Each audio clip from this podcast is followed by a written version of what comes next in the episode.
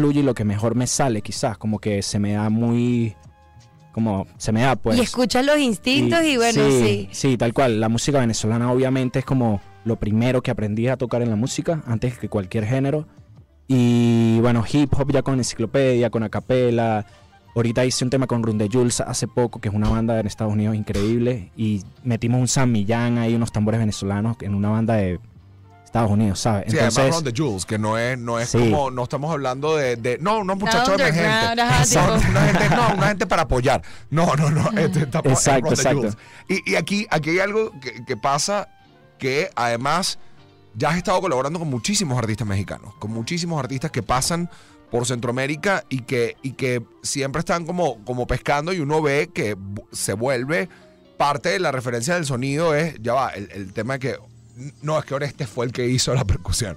Y ahí, y ahí vas, has ido como dejando siempre eh, eh, esos pedacitos de música venezolana también en proyectos y a lo mejor la gente ni siquiera se imagina, que es lo que me parece más cool de esto que ni siquiera es que tú andes con una bandera y una guacamaya en el hombro y que no, es que esto, no, no, tú vas dejando propuestas y la gente le parece cool sin que se sienta que es folk music, por usar sí, Y sin explicarlo, tal cual lo que dices tú, como que cuando yo hice lo de Run de Jules, mi propuesta de una que yo tenía y quería hacer era, quiero meter unos tambores venezolanos y que sea súper claro, pero no le voy a decir a nadie, no es que le voy a decir a ellos, no, es que yo quiero hacer, no, yo les hice eh, como el tema y les gustó. Aparte de Rapio Capelli y Apache, imagínate, las leyendas. Entonces, ya después de que salió y tal, la gente, sin yo decir ni publicar nada, como que ya se dio cuenta de que esa es la vuelta. y mis trabajos que hago, que sí, por ejemplo, con Raguayana, el disco anterior, el último disco que ha salido, me ha pasado también, grabé cosas ahí venezolanas y percusiones y tal, y, sí como que trato de llevar mi sonido y, y, plasmarlo en los proyectos. Pues. A mí hay algo que me llama la atención con respecto a la percusión, que uno sabe que en la percusión es el origen técnico de la música, porque suena de golpear cosas. Sí, es donde empezó todo. Ahí empezó todo. Ahí alguien se dio cuenta que si tú le pegabas las cosas se generaba un sonido y después vimos qué pasó con eso, pero socialmente, o sea, pegarle a cosas era como la forma más natural de, hacerlo. Claro. Pero es al lado de la música el que más le costaba encontrar un protagonismo que la gente entienda que puede haber un show centrado en percusión. Sí, tal cual, tal cual. Miles de años después, todavía hay como, no, pero ya, como que un percusionista va a dar un show solo. Y no, hasta que no lo, hasta que lo ves, te cambia, la te cambia, la percepción y dices, ah, ya Ah, no, sí se puede. Es como todo, todo. Por eso en el mundo se necesita tanta referencia, porque, porque hasta que tú no lo ves, no, Lo, no lo ves. Tú tienes que verlo primero. Pasando, tienes que verlo pasar. Son muy pocas las personas que lo logran ver no en el mundo físico, sino que hacen la idea, la plasman en la cabeza y tienen esa posibilidad y esas herramientas para llevarlas a cabo. Pero mucha, pero la mayoría, si no lo veo hecho, no me lo imagino. Sí, tal cual. Y bueno, es algo que lleva mucho tiempo y, o sea, todos los años hay bateristas emblemáticos, desde Body Rich, que tenía su big band de jazz, hasta Travis Barker, ¿no? Que ya es una celebridad. Y bueno, y después se puso a darle como no era el tambor, se le daña el dedo. Se le partió el dedo y, y friega toda Latinoamérica. Lo que tenías que hacer era tener cuidado. no dale tan duro en los ensayos. Era un ensayo. No te era un ensayo. Pero cosas que pasan. ¿En qué, momento, ¿En qué momento te diste cuenta que tú eras así de buen percusionista? Mm, no sé, no, no siento que llegó como un momento que yo dije tipo, ah, yo tal, ¿sabes? No, lo vi por De hecho, ni siquiera ha pasado. Sí, yo creo que, no, he pensado en, eso. Pero te ha sorprendido con Pero en algún momento sí, obviamente cuando la gente como aprecia la chamba que hago, me llena mucho y es lo que me motiva a hacer cosas. Pues a mí en verdad me gusta hacer como mucha electrónica y, géneros que no son mainstream, aunque trabajo con artistas mainstream. Bueno, Micro, por ejemplo, o Danny Ocean son artistas ahorita súper mainstream y yo produzco y trabajo para ellos y toco con ellos en vivo y tal pero a mí como tal lo que más me gusta es como electrónica, jazz, cosas locas. Y que haya gente que lo valore y vaya a los shows, compren una entrada como que es lo que me sigue motivando para hacer. Y porque, y porque ha sido, y porque además entonces ya no es un tema ni siquiera de sentarte en la computadora, sino agarrar un lo-fi, agarrar un synth y, y entonces ya hacerlo y que no, yo quiero hacer ahora electrónica de forma analógica. Exacto. Y te da, y te da como una segunda redoma y que, que, pero si ya teníamos el software, ahora este, ¿qué necesidad había de complicarse? Sí, sí, tal cual. Eso es un tema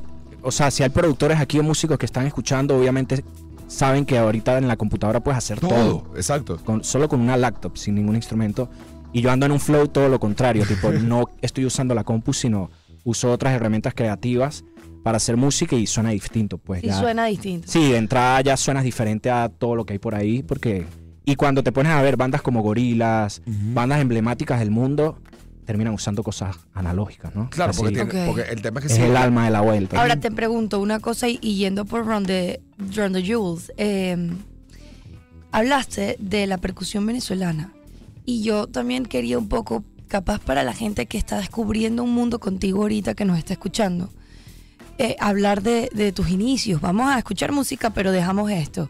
Hablar de tus inicios y que nos expliques cuál es la diferencia entre la percusión venezolana y cualquier otra que podamos escuchar que se haga en otra parte del mundo, para poder entenderlo y luego asimilarlo en tus trabajos, en cosas que vayamos escuchando por ahí, para poder reconocernos. Porque estoy segura que hablamos acá de percusión venezolana y decimos, ay sí, pero, ajá, ¿cómo suena? ¿Cuál es la característica? ¿Cómo yo puedo diferenciarlo y sentirme representada al momento de escuchar música en el mundo? Porque ahora Claro. todos hacemos para el mundo, ¿me Claro, claro. entiendes? Entonces, Sí. bueno, Yo siento que la, la principal diferencia de la música venezolana, rítmicamente hablando, es que son ritmos ternarios, que no es tan, no es tan común verlo en el mundo general. Pues si tú vas a Colombia y escuchas la cumbia o Brasil y escuchas la samba, son ritmos que son fáciles de llevar como están a cuatro, como un beat Un, más dos, tranquilo, tres, exacto, a cuatro cua- cuartos. un, cambio aquí dos, sí ves un tambor, un cuatro. samillán, un culepuya, las cosas de barlovento, los kitiplas, que son unos bambús, todo eso está en ritmos ternarios, que es a 6 y es más como taca, taca, taca, taca, taca, taca, taca, taca. Entonces, primero que es más energía así, súper rápido los ritmos. Y segundo que las afinaciones cambian, pues. O sea, son unos kitiplas tocando, los tambores culepullas son unos tambores súper agudos que van haciendo melodías. Entonces sí es mucha diferencia, no es como que... No, no, no lo voy a descubrir. Es, o sea, te vas a dar cuando. Sí, sí, cuando lo escuchas tú ya dices, ah, ya sabes qué es lo que es, pues. Me encanta. Como cuando sabes, sabes. Eh, Y, y lo vas Y, y acumulando. que Y lo cool es que puede ser que, que lo tengamos, que esa información la tengamos como... Claro, absolutamente. Sí, subliminalmente la has escuchado tanto por ahí que. Que tú dices, esto ya- me suena familiar. Exacto. Ahí Hoy está, está. conversando con nosotros Oreste Gómez. El 17 tiene show en BOD. Esas coordenadas se las vamos a dar. Las entradas están disponibles en las taquillas del BOD y en, Ticket Plate. y en Ticket Plate. Pueden ir buscándolos de una vez, muchachos. Porque además, si eh, va- hay sorpresas, ya sé que hay sorpresas en el show que los va a dejar muy locos lo que va a pasar. Pero vamos a escuchar Cupido de Tini y regresamos porque vamos Todo el contenido que buscas a algo más de, de materia. Orestes, disco nuevo, lo lanzaste hace muy poco. Sí, salió el 3 de marzo. 3 de marzo lanzas este disco, un disco que entonces además tiene como unas características que está inspirado en tu carta astral, hay como elementos astrales en este asunto. Yo de eso no sé nada. Natalia sabe muchísimo de esto. Necesito, necesito información. Además, tan simple como realmente hay maneras de sacarte una carta astral. Sí. Y hay una manera súper fácil que es meterte en arcanos.com y te sale. Y te da una cantidad de información que yo digo, claro, eh, para cualquier artista puede usar esto y hacer y sacar algo de aquí. ¡Qué buen recurso! Está bien loco. Te voy a ser sincero. Yo no sabía nada de signos ni nada de nada. Cero. Y una, o sea, con mi novia actualmente que vivimos en México, un día me dijo así, tipo, ¿a qué hora naciste tú? Se pregunta es, sí, sí, sí, Claro, pregunta la clásica, sí, ¿no? sí, sí, sí. Poli está clara. Pregunta Poli es- se lanzó pregunta es esa. peligrosa. Buena, Que si al- buena a la pregunta. semana. Una vuelta así. Y Mira, pero tú a qué hora naciste y en qué lugar La específico. estás lanzando Sí. durísimo el guaire. No, pero está bien, La está estás bien. lanzando No, pero está bien, está bien. Está bien porque ahora ya sé cómo es la vuelta. Ok, ok. Y me impactó tanto que eres, eh, o sea, te hice el beta como es, pues. O sea, te hice de verdad todo, pues, así, acertó todo. Es muy heavy. Es muy heavy, es muy heavy. Y nada, como que ahí, a lo largo de, de estos últimos dos años, como que ella está estudiando serio la, la vuelta. Y he conocido gente alrededor que está metido como en eso de frente. Y conocí, conocí una, una chica que se llama Adna Astral. Y nada, le comenté que quería hacer un disco acerca de eso, pues, donde cada canción o cada signo es una canción. Y básicamente ella lo que hizo es que me dio como cien- ciertas palabras de cada signo. Virgo es tal, tal, tal. Sagitario es tal. Y en base a eso yo creé la música. Ahora, la decisión de que se llama Ascendentes, por lo que tengo entendido y lo que he aprendido, lo poco que sé, es que es como te ve la gente, ¿no? Es como la personalidad que, La que ven de ti. Y eso es algo que me pasa a mí mucho, pues, como que yo hago música capaz pensando en algo, pero la gente la ve de otra forma, como tal, ¿no? Y de ahí nació el concepto, en verdad. Sí, sí fue muy divertido. Todo el proceso como de sentarme, a ver, Virgos son personas tal, no sé. Además está súper cool porque tal, cómo si lo yo lleva soy la Sagitario música. voy a querer escuchar Eso te, iba a Sagitario. decir, eso te iba a decir, ya yo le, pedí- ya yo le dije a Valeria, pon Sagitario, pues Natalia y yo somos Sagitario. Claro, a ver. Entonces, tal cual. eh, eso es lo que sabemos. y Ah, ese pero- es el ah, tema de ascendente. ascendente. Claro. Claro, el porque ascendente. el ascendente, sí. ¿Y tu ascendente es Sagitario? No, yo soy, yo, mi sol es Sagitario. Y cuando alguien tiene ascendente en Sagitario es como te perciben, pero te perciben como la esencia de un Sagitario, así que igual te vas a poder identificar. Ok, ok. Vamos, que pongan Sagitario, que De igual- compartimos eso. De igual forma a mí me va a gustar porque yo soy Lo full- loco de los ascendentes es que tú lo puedes percibir diferente, pues, sabes, que yo. Claro, y, Yo lo percibí de esta forma y tú de otra forma y capaz Claro. tú dices, no, yo me conecto más con Capricornio, cosas así. Que al final todo el mundo tiene algo de todos los signos, ¿sabes? Claro. en este momento estamos escuchando Sagitario.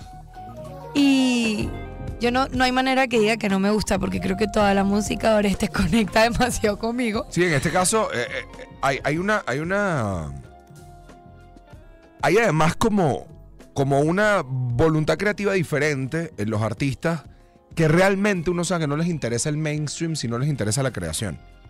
O sea, que, que, que es lo que uno percibe de tu música, que es el tema de yo quiero hacer esta música. O Tal sea, cual. a mí no me, es evidente que o, o podemos percibirlo así, que, que- que tú no estás buscando un top 40 pop de cuatro acordes y, y que coro, estrofa, puente, coro, estrofa. Claro, claro, claro. Sí, va más allá de eso, pues hacer arte y hacer como... Claro, sí pienso bastante en conectar con Por la gente, pues. No es como que yo hago lo que yo quiera, no, porque hay que... En la gente que me sigue y escucha mi música hace tiempo, siento que a lo largo de mi carrera sí me han seguido y me han como... He aprendido mucho de ellos y hago la música para ellos, para los que me van escuchando y, y como dices tú, no es pensando en hacer dinero o hacer o salir en los billboard, ¿no? Porque aparte el género jazz o música instrumental de por sí es muy difícil llegar a ese punto. ¿Por qué crees que a la gente le, le, le cuesta digerirlo? Porque para mí es uno de los géneros más ricos. Entre el jazz y la salsa hay burda competencia, pues, o sea, eh, es de, de los mejores géneros. ¿Y por? ¿Qué, qué- qué pasó ahí? ¿Por no ser mainstream o por no estar tan ligado a la generación pop? Claro, este, yo creo que es un tema cultural. Por ejemplo, en Sudamérica ha tardado un poco más, pero siempre han habido artistas como muy emblemáticos. Ahora, en otras ciudades, que si en Londres, por ejemplo, tú ves los Billboard y en el top 10 hay dos artistas instrumentales, por ejemplo, ¿no? Hay un jazzista que se llama Kamasi Washington, saxofonista, y ese brother está en Billboard y en, Sí. en los Grammy, en todo, en, ¿sabes? En Lollapalooza, en Coachella, y es jazz. Entonces siento que obviamente como que hay mucho, mucha gente activa que le gusta el género y lo escucha constantemente, pero todavía no ha, no ha estado como hypeado, considero yo, ¿no? Como Tú, tú Si lo un tema privado, también, es como sí, mío. siento que también es un tema como de, de, de los festivales y los eventos, ¿no? Obviamente, si no hay festivales en un país donde invitan artistas de jazz, pues está cabrón que se hypee, ¿no? Por ejemplo, Claro. en México ahorita está creciendo porque ya los festivales tipo Vive Latino, Corona Capital, Le han dado. bueno, ahorita que es el, un festival allá increíble, viene Domi and JD Beck, que son como unos jazzistas de 20 años que son ahorita los dioses, ¿no? De la vuelta. Sí, porque y además están son Gen- tocando al lado de Travis Gen Ba- Z. Exacto. Además son como gente Gen Z, TikToker, jazzista. Y es como... No, y tú ves el flyer y es Travis Scott, Rosalía y Domi and JD Beck, que es instrumental jazz. Entonces, ¿sabes? Como que siento que es un tema cultural Claro. de que, de que poco a poco va avanzando. No digo que, Bueno, y que esté también, y estancado, también pero es- es poco a poco. la momentos como este para recordar que cosas como que antes pasaban en nuestro país, que han dejado de suceder, aquí existió por muchos años el Festival de Jazz de Latillo. por, ejemplo, que de a poco ahí fue mi primer show de jazz. Que- estuvo increíble. que lo fueron llevando y había jazz gratis en la Plaza de Latillo. Esos son Tal cual. espacios que aunque uno sabe que han intentado recuperar, no se ha logrado. Y también saber cómo se digiere, ¿no? Porque tú hablabas full de, de, de lo mainstream, de lo de la música que se compone normalmente. Dijiste, tú acabas de hablar de la estructura perfectamente. Yo no la voy a repetir porque no me la sé. Pero Estrofa, Intro. coro, intro, estrofa, coro, estrofa, puente, coro. Exacto, y, este, y este tipo de música que la consumimos todos los días se consume de una manera. También tienes que empezar a ver cómo digieres. O sea, yo pudiese tener a Orestes todo el día puesto en mi casa. O llego a mi casa y le pido a Alexa, por favor, ponme Orestes Gómez y que vaya sonando. Y es una manera también de, de digerir la música. No solamente tienes que digerirla en tres minutos. No, y el momento. Puedes escuchar el es muy álbum. claro. Claro. Por ejemplo, este último disco ascendente, los panas que me han escrito es tipo, brother, estoy trabajando y lo pongo, ¿sabes? Claro. Estoy cocinando y lo pongo. No es que lo vas a poner en un after, Leo, ¿sabes? tal cual, Obviamente. ayer llego a mi casa, eh, te- tengo un chance para leer mientras voy preparando la cena, que vaya sonando esto y que sea el soundtrack de mi noche es perfecto. Lo que pasa es que hay algo que está como asociado y, y siento que es a donde hay que dejarlo pasar, que es el tema de la gente asocia el jazz con ser pretencioso. Ah, ¿en Y, serio? y- y no Qué loco, no estaba claro. Y Yo no- y- tampoco. sí, la gente se lanza que no, que estoy escuchando jazz. Es como, te sientes como pretencioso y pones como la cara así cerrada un poco para, ¿sabes? Y pones un hombro como para arriba Ya porque tú eres pretencioso de jazz.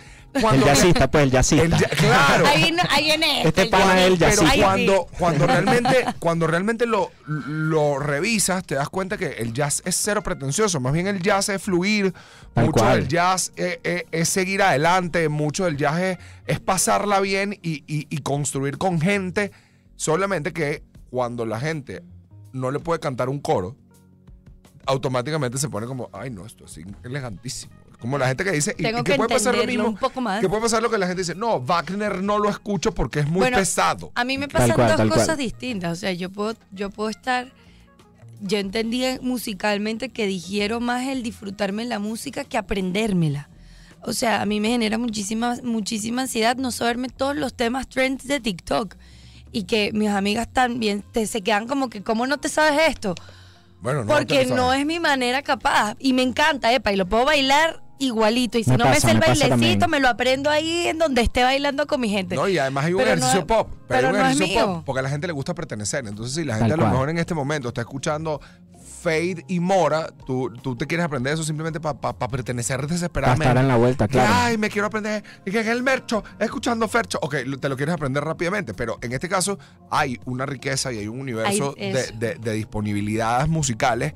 Y muchachos, si ustedes quieren hacerse una tarea hoy, por favor, vayan a escuchar este disco Ascendentes. El, el calendario Oreste está complejo para ti para estos días, pero vamos a tratar de, de plancharlo para que la gente se lleve todos los detalles. Primero, si están dentro del mundo de la música, hay un masterclass. Sí, domingo 12. ¿De qué se trata el masterclass? Es un masterclass de batería y de producción de shows en vivo. Así se, así Donde se- voy a.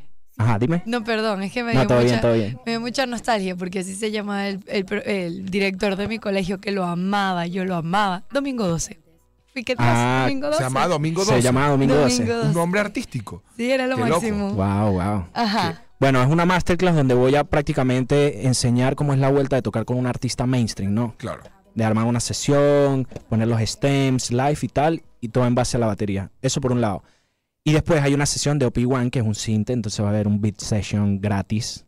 La masterclass cuesta 25 dólares y después la sesión es a las 4 gratis en el marchante. Igual lo pueden buscar en mis redes, está el flyer. Igual todo lo van a encontrar en, Ore- en Orestes, Orestes Gómez, Gómez, pero que para estoy en que vamos lados. organizando. Entonces, este fin de semana... Me encanta.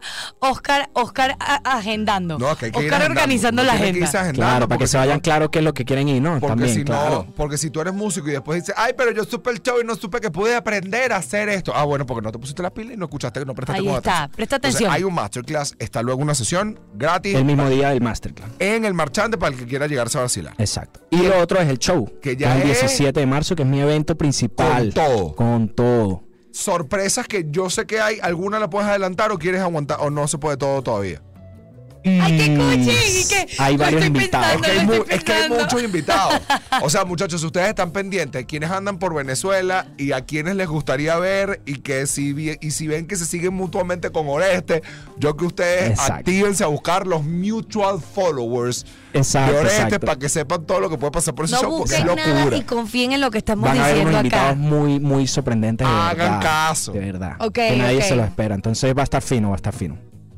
Nosotros nos vemos el, 17 de marzo, el 17, viernes. viernes. Ahí estaremos como un clavel en el BOD para vacilar ese show. Gracias por la visita, Orestes. Muchas gracias a ustedes. Qué fino verlos en persona. No, en increíble. Poli, llega ya.